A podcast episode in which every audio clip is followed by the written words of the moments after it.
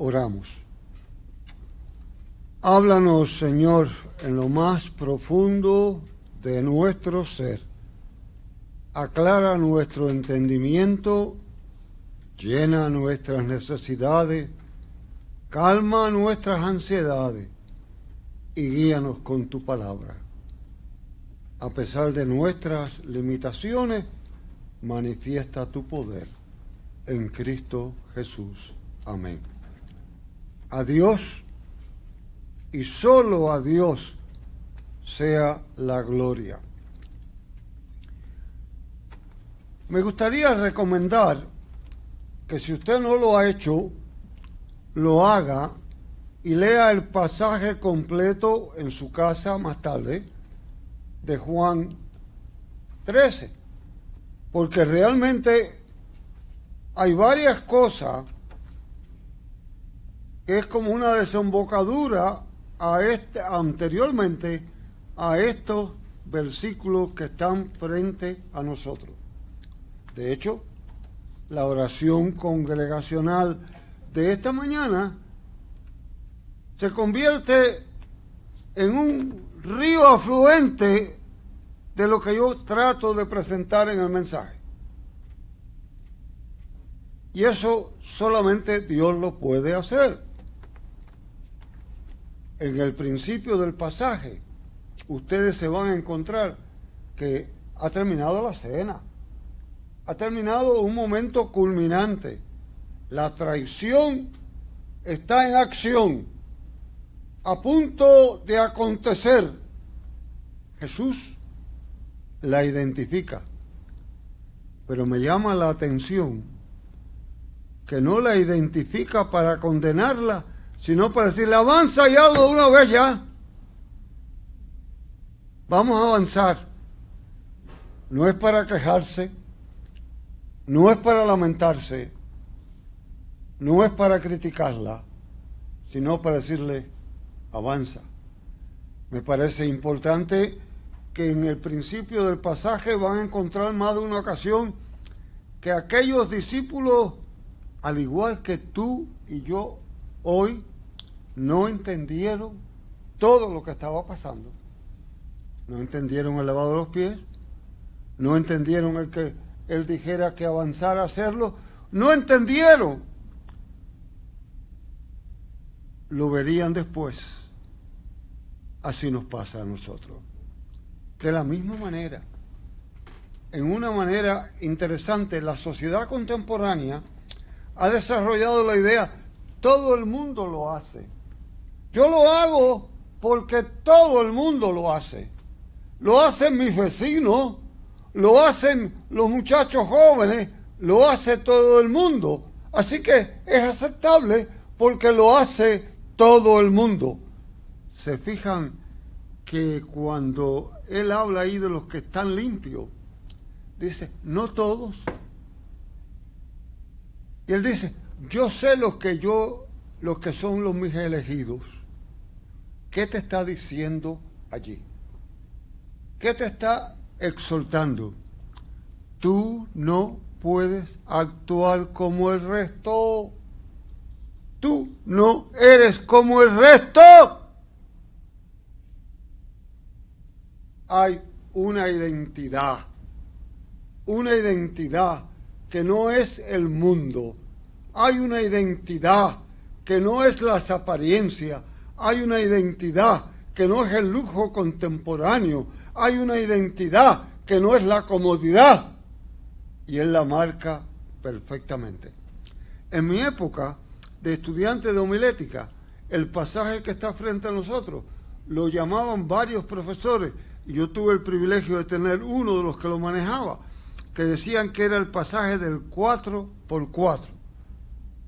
Y usted dirá, el 4 por 4. De hecho, yo estuve tentado a titular el sermón 4 por 4 El 4 por 4 ¿qué quiere decir? Primero habla de los cuatro aspectos de la gloria. Los cuatro aspectos de la gloria manifestada.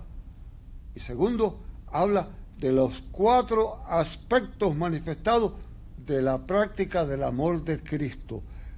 Porque nos manda a amar pero no el amor que muchas veces queremos nosotros instituir, o el amor que nos acomoda, o el amor que nos conviene, o el amor que la gente aprueba, sino el amor al modelo de Cristo. Veamos pues este 4 por 4 por unos segundos. Primero, la gloria. ¿Cuál fue la gloria de Cristo? Se van a sorprender ustedes, pero el pasaje se los dice. La gloria fue la cruz. Fue la cruz. Interesante, yo me acuerdo en mi clase de homilética discutirlo, y han pasado muchos años, así que Dios ha sido muy bueno con mi mente, discutirlo de que, pero ¿cómo la cruz? No, yo pensaba que la gloria era el sermón del monte. La gloria fue la resurrección de Lázaro. La gloria fue la multiplicación de panes y peces, los milagros. Muchos aquí quizás pensamos igual, pero no. La gloria de Jesús, y la manifiesta ahí en la escritura, es la cruz. Y ya él sabía, después de la traición, sabía que iba hacia la cruz. Así que la gloria de Dios es la cruz. La segunda, Cristo glorifica a Dios. ¿Y cómo lo glorifica? En total obediencia. Usted no puede glorificar a nadie, a sus padres o a sus amistades o a sus líderes, si no hay obediencia. Y Cristo glorifica a Dios en obediencia total, en obediencia perfecta. Tercero, Dios es glorificado Él mismo. ¿Cómo se glorifica Dios?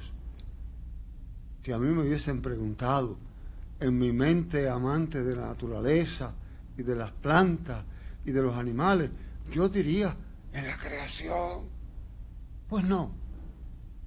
Dios se clarifica en la encarnación. ¿Sí? En la encarnación. Se clarifica en la, en la crucifixión. Es la verdadera glorificación de Dios. Y cuarto, de las glorias, Dios glorifica a Cristo. ¿Y cómo lo glorifica? Es la otra página.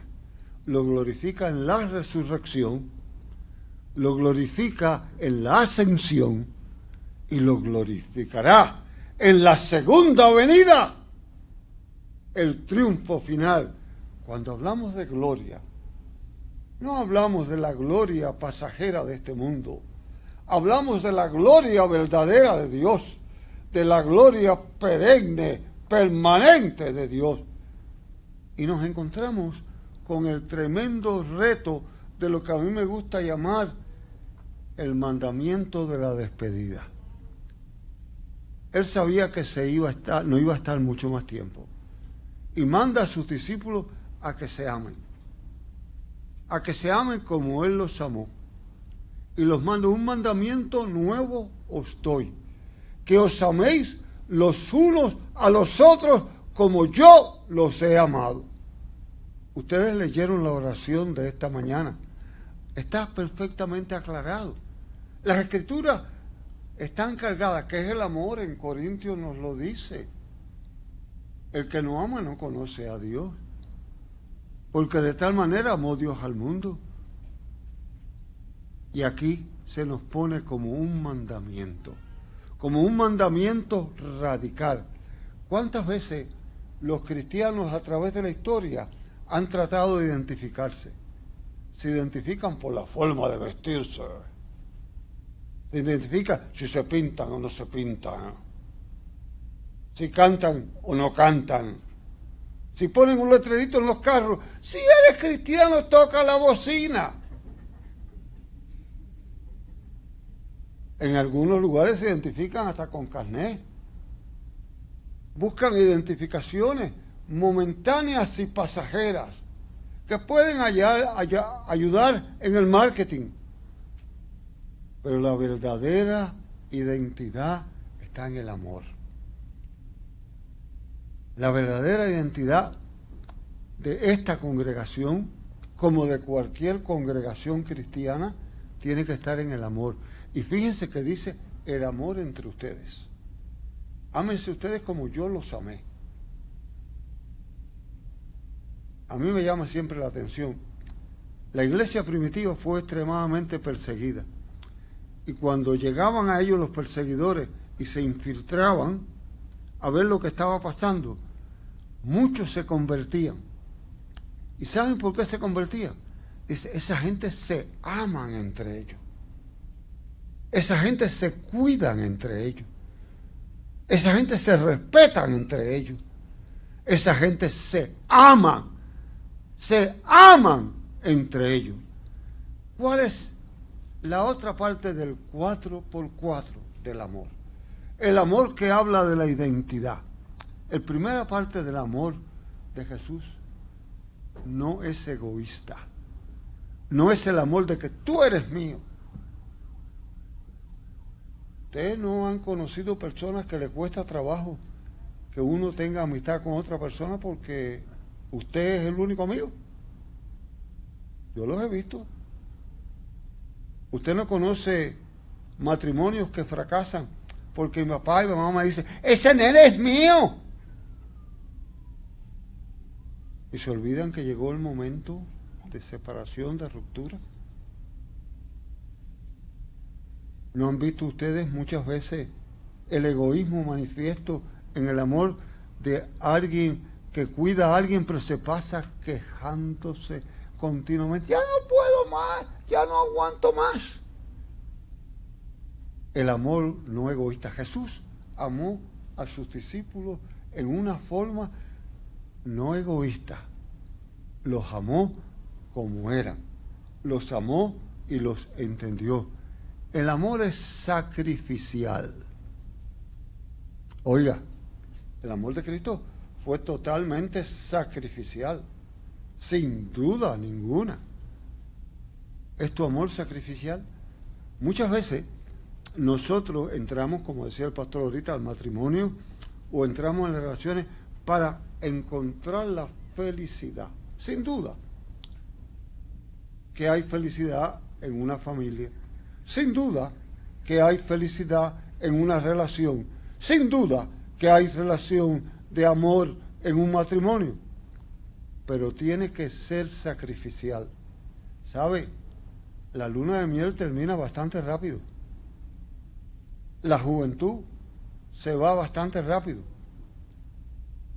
Pregúntenle a don Efraín cómo ha podido y a doña Pura mantener el ritmo todos estos años. Estoy seguro que no todo fue miel sobre hojuelas, como no lo es para nadie, para el maestro que se sacrifica. La gloria de un buen maestro no está en ser famoso, sino en conducir sus estudiantes. La gloria de un buen pastor no está en ser un pico de oro en el púlpito, la gloria de un buen pastor es sacrificarse por su congregación, servirla, amarla, entenderla, cuidarla. El amor de un médico no se manifiesta en el carro nuevo que compra todos los años o en el yate que tiene para fin de semana. Se manifiesta en el cuidado que tiene de sus pacientes. Sí, el amor es sacrificial. Y tercero, el amor es con conocimiento. Jesús conocía a cada uno de sus discípulos. Alguien ha dicho que usted no conoce a una persona hasta que no vive con ella. Jesús manifestó ese amor. Muchas veces si usted le pregunta a unos padres, ¿tú tienes algún hijo predilecto? Oh, no, yo los amo a todos iguales. Realmente es imposible amarlos a todos iguales, porque no todos son iguales. Tienen características distintas, necesidades distintas. Ustedes no han visto madres que se sacrifican mucho más por el más cabezón de la casa. No han visto madres que se quita el pedazo de pan de la boca por el sinvergüenzón manganzón que te crió. Por eso se dice que no hay un amor más parecido al Dios, a Dios que el amor de una madre. Porque identifica la necesidad.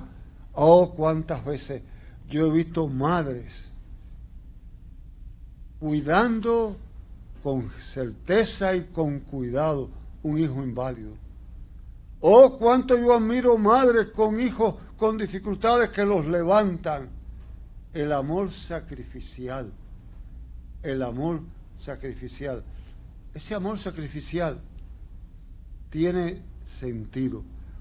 Muchos de ustedes recuerdan hace veintipico de años yo fracturé la cadera.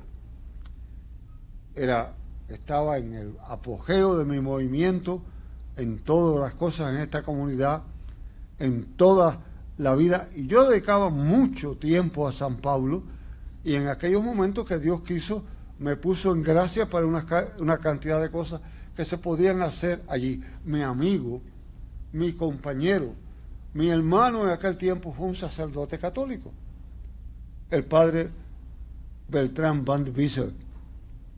Y la gente se reía porque éramos dos en uno realmente. Y compartíamos. El padre Beltrán era sumamente franco. Yo no me había dado cuenta que por mi carácter, por mi forma, yo llenaba mucho más espacio de que quizás debía haber llenado. Y lo llenaba completamente. Y él sacrificialmente se quedaba callado. Estando yo en el hospital con mi fractura y mi pierna puesta en el aire, habían dos o tres médicos amigos visitándome. Él asomó la cabeza al cuarto con una voz, como era él, Carlos lo conoció muy bien. Así que sabe, muy amorosa la voz, pero muy firme, y dijo, los árboles grandes también se caen. Y volvió y repitió, los árboles grandes también se caen. Mis amigos médicos se molestaron. ¿Sabe que yo no? Y hasta el sol de hoy lo he recordado. Lo he recordado cuando se me va a la cabeza alguna cosa, los árboles grandes también se caen. Eso es amor sacrificial. Y el cuarto, del cuatro por cuatro, es el amor con perdón. El amor que no perdona se muere, languidece, se acaba. El amor que no perdona no permanece. El amor que no perdona no se mantiene. En mi juventud, yo dediqué mucho tiempo, creo que se convirtió prácticamente en un vicio, en leer novela y fue culpa de uno de mis antiguos profesores que lo tenía y me lo pasó. Yo leí muchas, muchísimas novelas escocesas. Y ustedes me han escuchado a través de los años usarlas. Alberto Maldonado, que no está aquí hoy, hoy le voy a contestar la pregunta. ¿De dónde usted saca tanta historia? Pues ahí va. ¿Sabe que yo las leía y las leía? ¿Qué sabía yo que al pasar los años se iban a convertir muchas de aquellas lecturas en ventanas para mis sermones. En adornar mis sermones con ventanas que pudieran mirar hasta adentro. Y una de ellas, que quiero esta mañana mencionar, ocurrió en la región de Mondavia. Mondavia en su tiempo muy discriminatoria de las personas.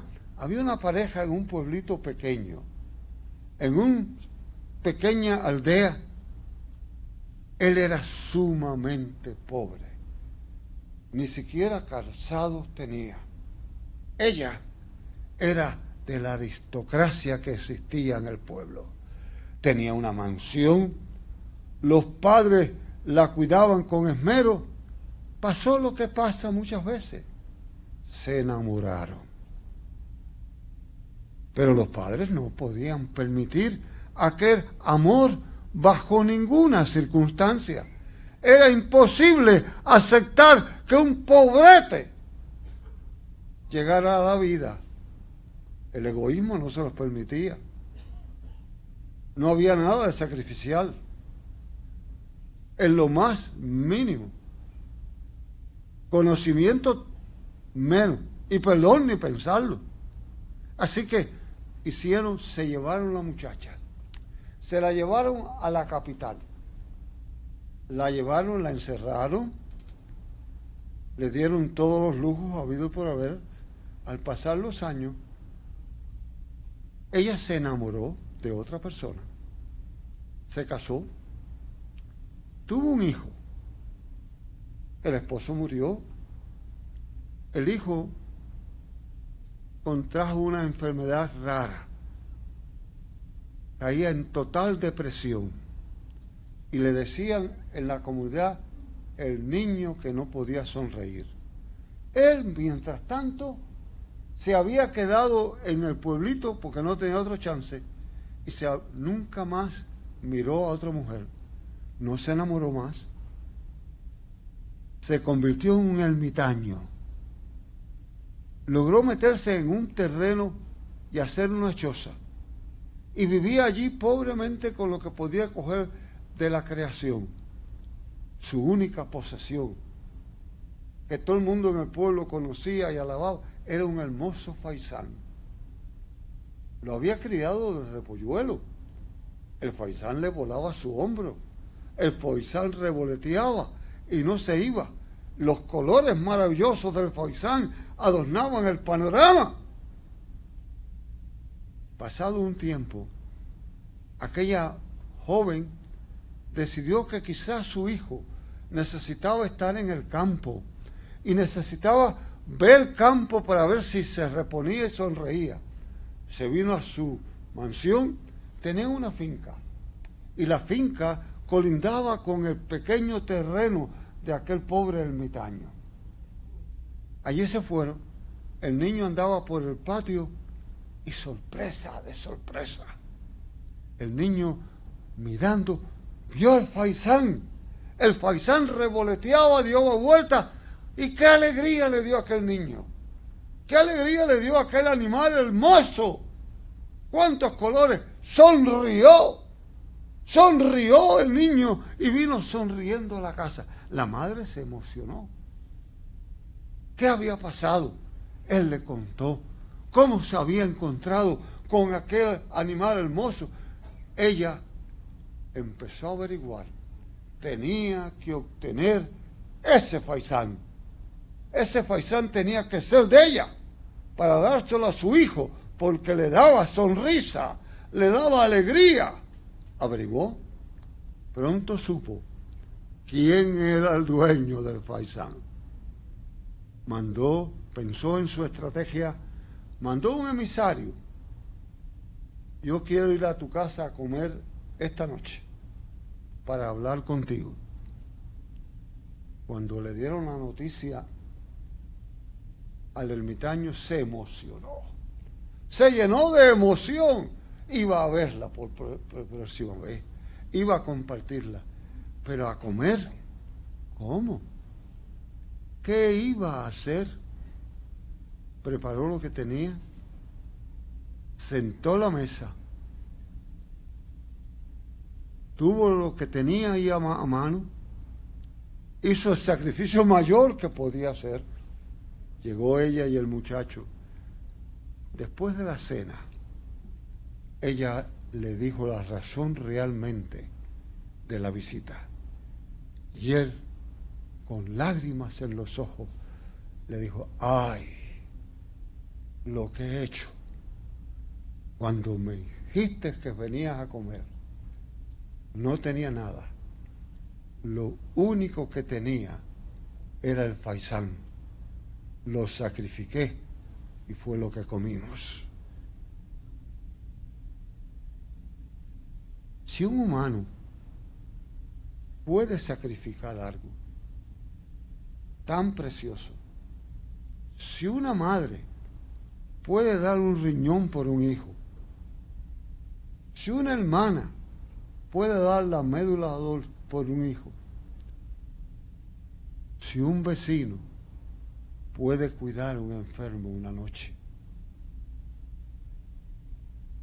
¿Qué hizo Dios? Dio a su Hijo Jesucristo amor sin egoísmo, sin el más mínimo egoísmo. amor sacrificial,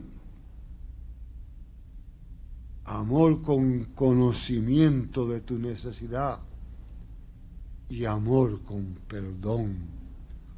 ¿Cuál es tu identidad?